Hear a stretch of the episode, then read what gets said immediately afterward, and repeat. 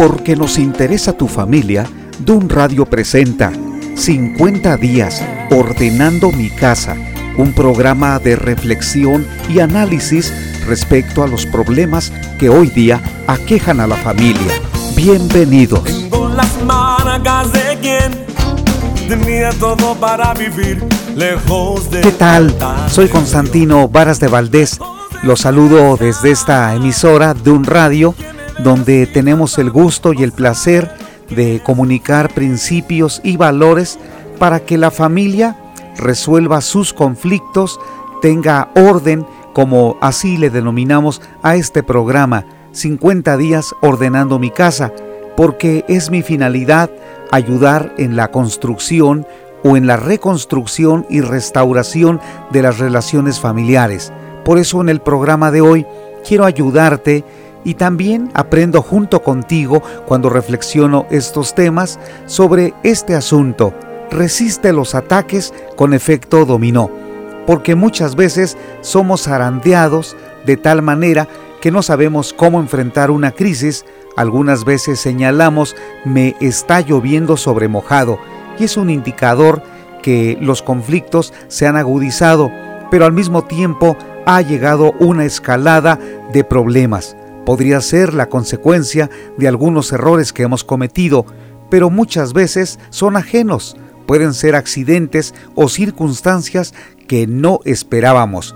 Otras personas con frecuencia señalan una tras otra. Y es más, hasta en un sentido un poco más cotidiano, la gente acostumbra decir, pues me está sucediendo lo que al perro, porque al más flaco se le pegan las pulgas, solo falta que un perro me orine. Y estas son expresiones que demuestran que algo está caminando mal en la vida. Ninguno de nosotros es perfecto. Nadie de nosotros tiene garantía de que todo va a salir bien.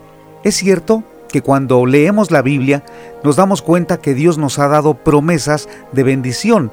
Una de ellas fue tan importante, tan preciosa que le dijo a Josué cuando el Señor se dirigió a él para decirle, mi siervo Moisés ha muerto, pero ahora yo te he escogido para que tú introduzcas al pueblo de Israel en la tierra prometida.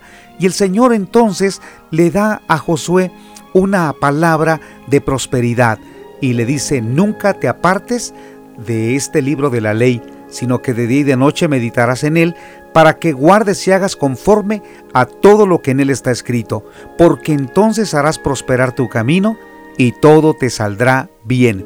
¿Qué promesa esa? Si nosotros la tomamos en serio, vamos a darnos cuenta que Dios siempre habla con la verdad. Si Él dice que nos va a ir bien, es seguro. Sin embargo, mucha gente hoy está descontrolada, sobre todo cuando ha puesto su confianza en Dios, y ha habido momentos de una completa dedicación a Él, de servirle, de consagrar la vida, y además de enseñar la Biblia o enseñar la palabra a muchas personas, pero luego no entienden por qué tienen que atravesar esos momentos de enfermedad en donde no saben qué hacer. Y es cierto, no somos los únicos. Hay algunos casos que a mí me quedan con gran sorpresa y me dejan en un cierto asombro como el de Juan el Bautista uno de los hombres y de los personajes más importantes del Nuevo Testamento, porque él no iba a nacer, pero Dios escogió a sus padres, tanto a Zacarías como a Elizabeth, para indicarles que él cumpliría un propósito con la venida de Jesucristo. Juan el Bautista sería el precursor de Jesús, lo presentaría a las multitudes y les diría, He aquí, el Cordero de Dios que quita el pecado del mundo. Asimismo, Juan lo bautizó. Pero qué terrible sorpresa cuando por causa de su predicación Herodes se sintió ofendido, entonces mandó encarcelar a Juan y estando allí prisionero, ordenaron decapitarlo. Fue entonces cuando Juan envía mensajeros a Jesús para preguntarle, ¿eres tú el que había de venir o esperamos a otro? Esa pregunta de Juan a mí me intriga mucho porque él lo había bautizado. Además eran primos hermanos. Lo conocía, y sabía bastante bien que Jesucristo era el Mesías, era el libertador, era el que Dios había enviado al mundo para salvar a los pecadores, incluyéndolo a él. Pero en ese momento de crisis y de ansiedad, la fe de Juan empezó a fallar, porque al enviar mensajeros a Jesús está indicando que se encuentra en un estado emocional bastante crítico. Tal vez esa parte es la más difícil de entender, porque podrías escuchar a buenos líderes, a aquellos hombres o inclusive conferencistas o escritores, quienes en algún momento han motivado a mucha gente, pero cuando llega el momento que ellos atraviesan sus propias etapas, sus propias crisis, no saben resolverlas. Entonces tú declaras, pero ¿cómo es que ha ayudado a mucha gente y no puede ayudarse a sí mismo? Te quiero compartir esto. El único que tiene el poder de saber manejar una situación de manera perfecta es Jesucristo, porque ni aún los buenos y las buenas mujeres que existieron en la, Biblia lo hicieron. Ellos tuvieron que depender de Dios, tuvieron que colocar delante de él sus debilidades, sus flaquezas, para decirle, Señor, he enseñado a mucha gente, me has llamado para ser un servidor que siempre da palabras de ánimo, pero ahora a mí me hacen falta. Y esto no deberíamos verlo como algo malo cuando alguno de los líderes empieza a tener una crisis que va cayendo y dice es como en un efecto dominó. Al contrario, deberíamos entenderlo y ayudarlo. Fue lo que hizo Jesús. El Señor Jesucristo le mandó una respuesta a Juan el Bautista cuando estaba en la cárcel y le dijo, vayan y díganle a Juan, los ciegos ven, los cojos andan, y a los pobres les es anunciado el Evangelio. Y, y bienaventurado todo aquel que en mí no tropieza. Jesucristo le envió un mensaje con autoridad a Juan diciendo, la muerte que tú estás por enfrentar le va a dar la gloria a Dios. El Señor está contigo. Tú tienes un ministerio muy importante, muy significativo. No ha habido otro hombre como tú que se ha levantado de una mujer, que ha nacido de una mujer. Pero también eres el más pequeño en el reino de los cielos. El Señor Jesucristo le dio a Juan el Bautista un lugar muy especial, pero no lo libró de la muerte, especialmente aquí en aquella cárcel cuando finalmente Herodías entregó la cabeza de Juan el Bautista en una charola. Qué situación tan crítica esa, porque el Señor Jesucristo inclusive dijo que por causa de él, de la predicación de su palabra, seríamos perseguidos y que no nos asombráramos, pero seríamos bienaventurados porque resistimos todos esos ataques. El asunto, queridos amigos y queridas amigas aquí de Dun Radio, es cómo enfrentar esos efectos tan terribles que suceden en nuestra vida. Si han sucedido a hombres y mujeres que la misma historia declara, y la Biblia nos da bastantes ejemplos, entonces, ¿qué vas a hacer tú? ¿Y qué debo hacer yo? Una, una forma muy simple, y creo que es la que comúnmente la gente sigue, es caer en depresión. Creo que esa forma o esa fórmula no nos conviene, aunque es la natural, la lógica y la que probablemente la más rápida. ¿Por qué no nos conviene entrar en una depresión? Porque nos estancamos al nivel de olvidar lo que tenemos que hacer. Cuando estamos en un conflicto porque hay un ataque en efecto dominó, necesitamos estar muy atentos para saber qué hacer. Te comparto que en 1969, en el campo de la psicología, hubo una psiquiatra suizo-estadounidense llamada Elizabeth Kubler-Ross que definió las cinco etapas del duelo para entender lo que está sucediendo especialmente cuando vivimos la muerte de un ser querido. Entonces, en un libro que ella escribió eh, titulado Sobre la muerte y el morir, presentó un modelo general de cinco etapas de duelo que explican cómo se sienten las personas en distintos momentos de su luto y cómo tienden a actuar. La primera etapa le llamó la etapa de la negación. En esa etapa ella señala que el paciente, la persona o en tu caso o en mi caso, inicialmente podríamos amortiguar el golpe de la muerte de un, ser, querido y aplazar parte de ese dolor. Pero esa etapa de negación no puede ser definida correctamente porque en algún momento va a chocar con la realidad. Nuestra actitud al principio será, no es cierto, no puede ser, eso no puede estar sucediendo conmigo y lo negamos. Pero luego pasamos a la siguiente etapa, la etapa de la ira. En esta fase son característicos los sentimientos de rabia y resentimiento, así como la búsqueda de responsables o culpables. Esa ira aparece con la frustración de que la muerte es irreversible, de que ya no hay solución posible, y se puede proyectar esa rabia hacia el entorno, incluidas las personas más cercanas a nosotros. Créeme que eso es un tiempo de sufrimiento y de mucho dolor, porque la ira solamente refleja ese desencanto, ese temor, ese vacío. Lo único que uno desea es quejarse, reclamar, porque no está de acuerdo con lo que está sucediendo. De la etapa de negación entonces pasamos a la etapa de ira. Pero luego la especialista dice que la tercera etapa a la que brincamos es la negociación. En esta fase, las personas fantasean con la idea de que se puede revertir o cambiar el hecho de la muerte. Es común preguntarse qué habría pasado si no hubiera sucedido esto, o pensar en estrategias que habrían evitado el resultado final como ¿y si hubiera hecho esto? ¿Si no hubiera pasado por allí? ¿Si no se hubiera ido? En fin, esa es la etapa de la negociación donde tratamos de hacer una evaluación como queriendo revertir la situación, pero es imposible. Tenemos que ir a la siguiente etapa y esta es la más difícil, porque es la etapa de la depresión.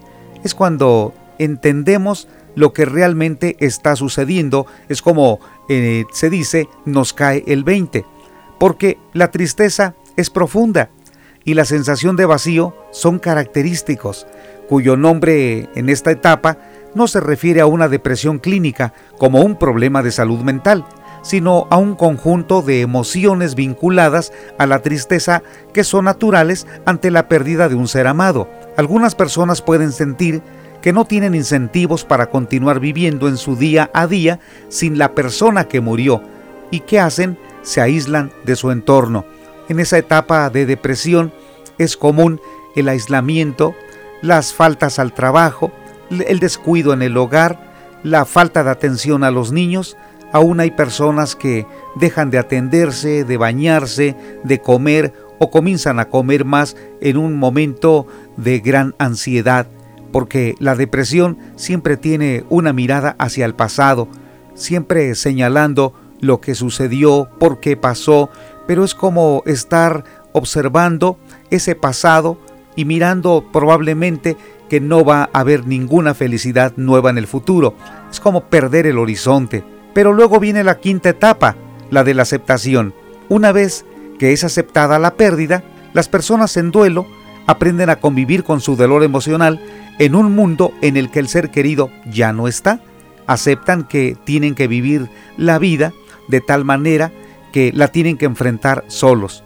Con el tiempo, las personas llegan a recuperar su capacidad de experimentar alegría y placer. Pero según los expertos, las personas no pasan necesariamente por todas estas etapas ni en ese orden específico. Y esto, te lo aseguro, lo he comprobado en mi propia vida y en mis pacientes. Así que el duelo se puede manifestar de distintas maneras y en momentos diferentes para cada persona, porque somos diferentes. Cada uno de nosotros entiende la situación de una forma tan diferente. Esas cinco etapas del duelo, alguien podría empezar con la etapa de la ira, o alguien podría no mostrar ningún temor, todo está bien.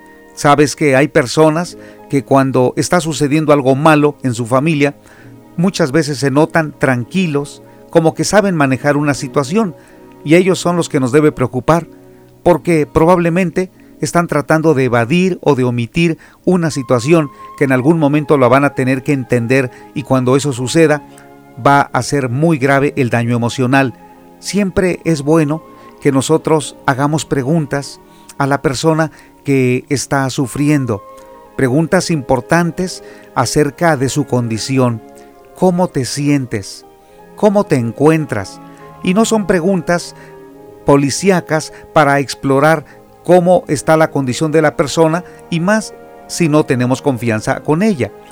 Especialmente los que somos amigos y familiares, cuando alguien está viviendo un momento tan crítico, resulta muy importante un abrazo, un gesto, una mirada o simplemente decir cuenta conmigo, estoy para servirte o estoy orando por ti.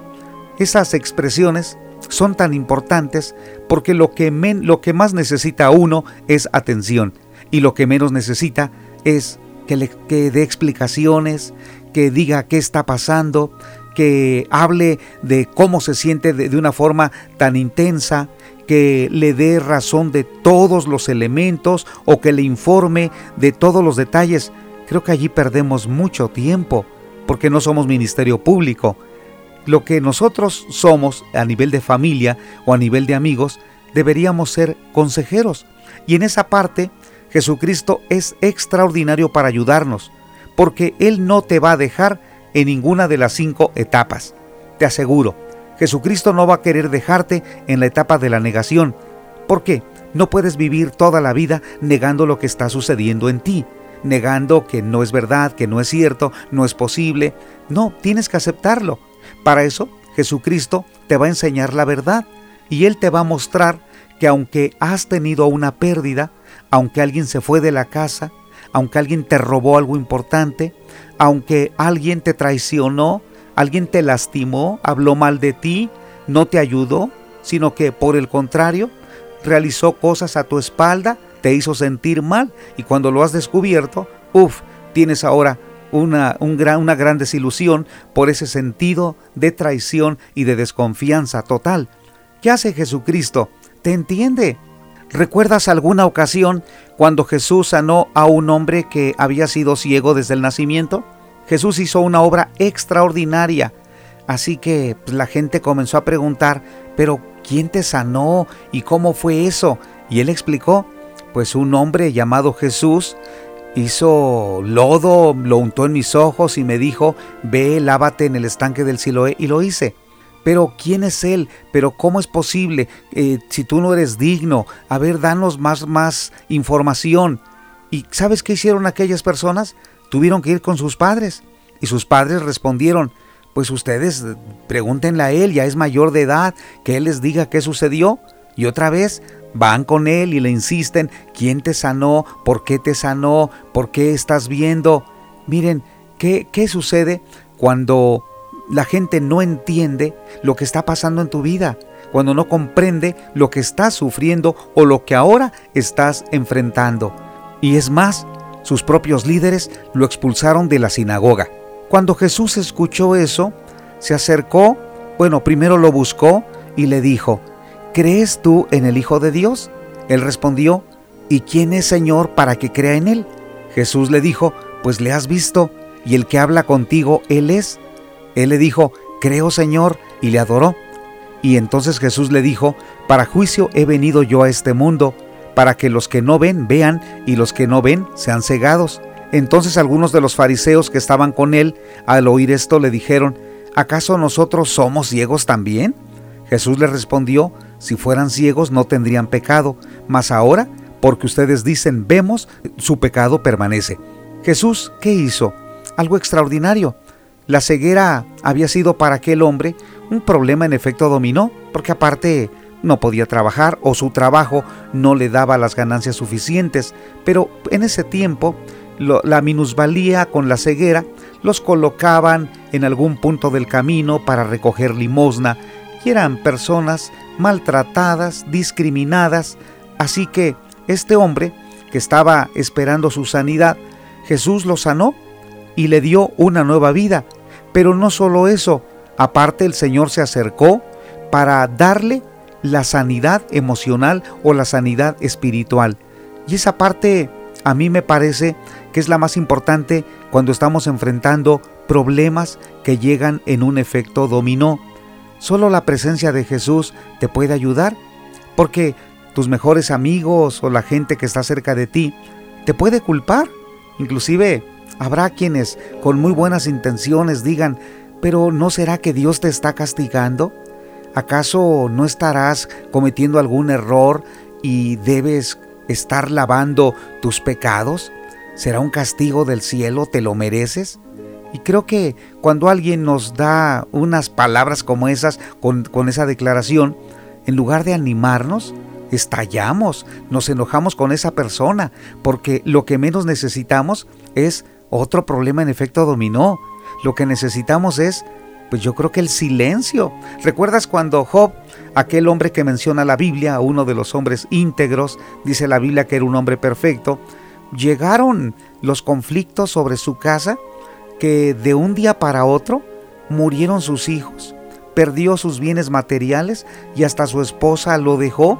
¿Recuerdas que llegaron sus amigos y le decían, pues eh, Job, probablemente todo esto te está sucediendo porque has cometido algún pecado, revisa tu corazón para saber si eres injusto. Entonces Job cayó, Job se quedó quieto porque esas palabras de sus mejores amigos que eran sus consejeros, pues lo, llenaron de, de temor y también de culpa. Era lo que menos necesitaba escuchar. Pero Job allí entendió algo. El único que le quedaba era el Dios verdadero. Por eso adoró a Dios y durante los 42 capítulos que dura el libro de Job, el Señor sostiene una conversación interminable en donde poco a poco va hablando con Job para mostrarle que Él es Dios y que Dios tiene control, que es soberano, que lo ama y que eso que está sucediendo con Job no es porque sea un castigo a sus pecados, sino es porque hay un aprendizaje. Y Job lo dijo en el capítulo 42, versículo 6, al declarar, de oídas te había oído, mas ahora mis ojos te ven. Job desarrolló un conocimiento pleno de Dios en medio de la crisis ese tiempo de efecto dominó le sirvió a él para entender que Dios lo amaba y que Dios era Dios. Y es que Job pues no tenía una Biblia, no asistía a una iglesia, no tenía psicólogos, no tenía psiquiatras. Job fue un hombre que vivió aproximadamente en el tiempo de Abraham, de Isaac o de Jacob, un tiempo pues donde todavía no se escribía ningún libro de la Biblia, pero Dios ya le revelaba a él lo que quería para su vida. Fue exactamente lo que hizo Jesús con aquel ciego. Se acercó, al saber que lo habían expulsado, lo buscó y le dijo, ¿crees en el Hijo de Dios? Y él dijo, creo, y lo adoró. Porque ese es el punto vital cuando estamos viviendo en un efecto dominó. Pensamos o sentimos que la vida se ha terminado. No vemos futuro realmente. Cuando a mí me han sucedido ciertas cosas que han dañado tanto mi corazón o también la parte física, hablando de una enfermedad. De pronto pierdo el rumbo, pierdo el horizonte, no sé qué sigue, no sé qué va a pasar, y allí reconozco que soy humano, que soy imperfecto, que aunque he dado consejos a muchas personas, llega un momento en que yo mismo necesito la luz de Dios, porque los consejeros necesitamos también un consejero. Por eso Jesús se acercó a aquel hombre para decirle, ¿crees en el Hijo de Dios? Creó y adoró. Esto es lo más importante que necesitamos atesorar o aquilatar cuando estamos viviendo una crisis en efecto dominó. No importa si estás viviendo ya alguna de las fases del duelo. Lo importante es que permitas que el Señor se acerque a tu vida. Esa, esa también es una tarea o es un asunto muy complejo porque es el tiempo más difícil para buscar a Dios, porque nos enojamos con Él, nos distanciamos, de alguna forma pensamos que Dios es culpable, que nos ha abandonado, dónde está Él cuando más lo necesitábamos. Todo eso yo también lo he pensado, lo he vivido, y si hoy conduzco este programa y dirijo estas palabras, no es porque yo te, yo te podría decir, mira, yo ya superé todos los problemas, estoy capacitado para ayudarte, yo ya no voy a pasar por una etapa de ira o de negación. De ninguna manera diría eso, al contrario, soy muy sensible e imperfecto y además estoy consciente que los problemas que yo vivo, los que viviré, van a, van a ser de tal magnitud que, que van a lastimarme, Pero también lo que sí sé es que tengo herramientas. Tengo un Salvador que es Cristo Jesús. Y también tengo amigos a quienes puedo buscar para compartirles lo que estoy viviendo. Sé que algunas personas, amigos o no amigos, podrán juzgarme o criticarme que estoy viviendo las consecuencias que merezco. Pero también habrá personas que tengan compasión, que me ayuden y me orienten.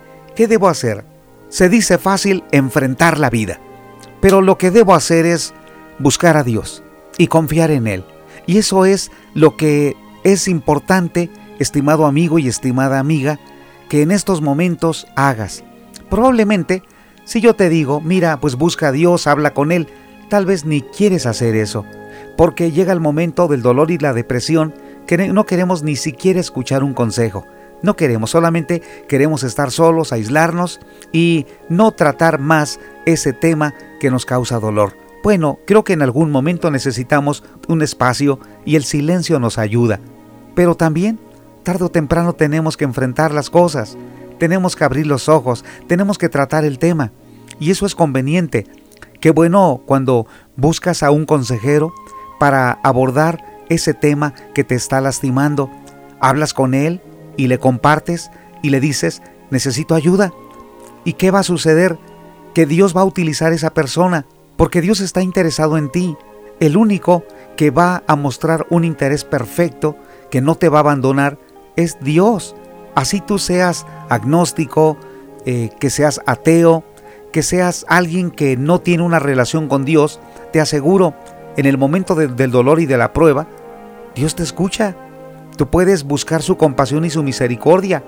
Dios no solamente es para aquellos que saben orar, Dios es para aquellos que le han dado la espalda. Dios está dispuesto y es accesible para aquellos que en su momento le dijeron, no, no te metas con mi vida. Yo, yo soy temporal, soy material, yo no quiero nada con lo espiritual. Pero si en estos momentos estás tan desgastado o desgastada y piensas que Dios te va a dar la espalda porque tú se la has dado en el pasado, no va a ser así. Un día Jesucristo estaba en la cruz junto a dos ladrones. Él había sido crucificado y le habían puesto a su lado a un ladrón de esos temerarios, de esos que merecían la pena de muerte. Cuando uno de ellos habló con Jesús y comenzó a criticarlo, diciendo, ¿por qué estás aquí? Líbranos de la cruz, sálvate tú y sálvanos a nosotros. Pues esa, esa actitud de reproche, de buscar culpables, no le ayudó. En cambio, el otro ladrón tomó una actitud que es la que es importante que tomes cuando estás en un efecto dominó. Mira, aquel hombre se, se dirigió a Jesús y le dijo, Jesús, acuérdate de mí cuando vengas en tu reino. Eso fue todo lo que dijo. No tenía más palabras, estaba sangrando, estaba con mucho dolor, estaba a punto de morir, pero en esos momentos tenía al Salvador a su lado. Lo tenía a un metro y medio, dos metros de distancia, porque las cruces las colocaban en esa, en esa posición. ¿Y Jesús qué hizo? Él sabía que era un ladrón, sabía que había fallado, que había cometido errores y que merecía la muerte, pero Jesús tuvo misericordia porque a eso vino. Jesús para eso murió, para salvar al que estaba a su lado, y le dijo, desde ahora te aseguro que estarás conmigo en el paraíso. Esas palabras de Jesús son las mismas que le dijo al ciego, ¿crees en el Hijo de Dios? Sí creo en Él. son las mismas palabras que le dijo a Job cuando el Señor siempre habló con él y lo restauró y lo sanó. Mira, el Señor está contigo. Pídele perdón. Si reconoces que parte de tus problemas han surgido como rebeldía, como una actitud que no ha sido coherente en, en, lo que dices y en lo que haces, pide perdón. El Señor ahora mismo escucha tus palabras, mira tu intención y va a levantar tu vida. Te lo aseguro. Es más, yo aquí puedo orar, puedo orar. Y si tú nos escribes en este programa, nos mandas un mensaje, también vamos a orar por ti donde quiera que te encuentres. No necesitas tener una condición religiosa óptima. Lo único que necesitas es la disposición para decirle a Dios, ayúdame. Y entonces el Señor te va a llevar por un proceso diferente al que has vivido. Por eso el énfasis en este programa resiste los problemas cuando estés viviendo ataques en efecto dominó, la única forma de resistir es que el Señor esté contigo, el Dios Todopoderoso, el que ha prometido que te va a sostener y puedes hacerlo ahora mismo. Yo puedo orar por ti. Padre, ayuda a mi amigo o a mi amiga que resista, dale nuevas fuerzas, fortalécelo, alienta su corazón. ¿Sabes qué hace Dios? Él lo hace, porque también lo está haciendo conmigo. Entonces, vamos a dar pasos de confiar en Dios, de fortalecernos en Él y decirle a Él, dame el ánimo suficiente para resistir estos ataques. Y el Señor te ayudará, te lo aseguro. Y un día, cuando me encuentres en la calle o conversemos, me dirás, Constantino, ¿tienes razón? Bueno, tiene razón Dios, Él nos, me ha sostenido y me ha ayudado. ¿Qué te parece? Este es un programa de apoyo y espero en otra ocasión volver a compartir contigo más enseñanzas. Soy Constantino Varas de Valdés. También me puedes encontrar en internet en mi sitio www.constantinovaras.org. Allí tengo un devocional cada día por la mañana. Hasta pronto. Tengo las marcas de quien tenía todo para vivir lejos del altar de mi Dios, lejos de su gracia me ve así cantando no sabe lo que sufrí. Mas yo atravesé el río lo que pasó, pasó. Fui rescatado de las garras del pecado. Yo no le debo nada al enemigo. No, no, no, no, no. Estoy cubierto y lavado justificado por la sangre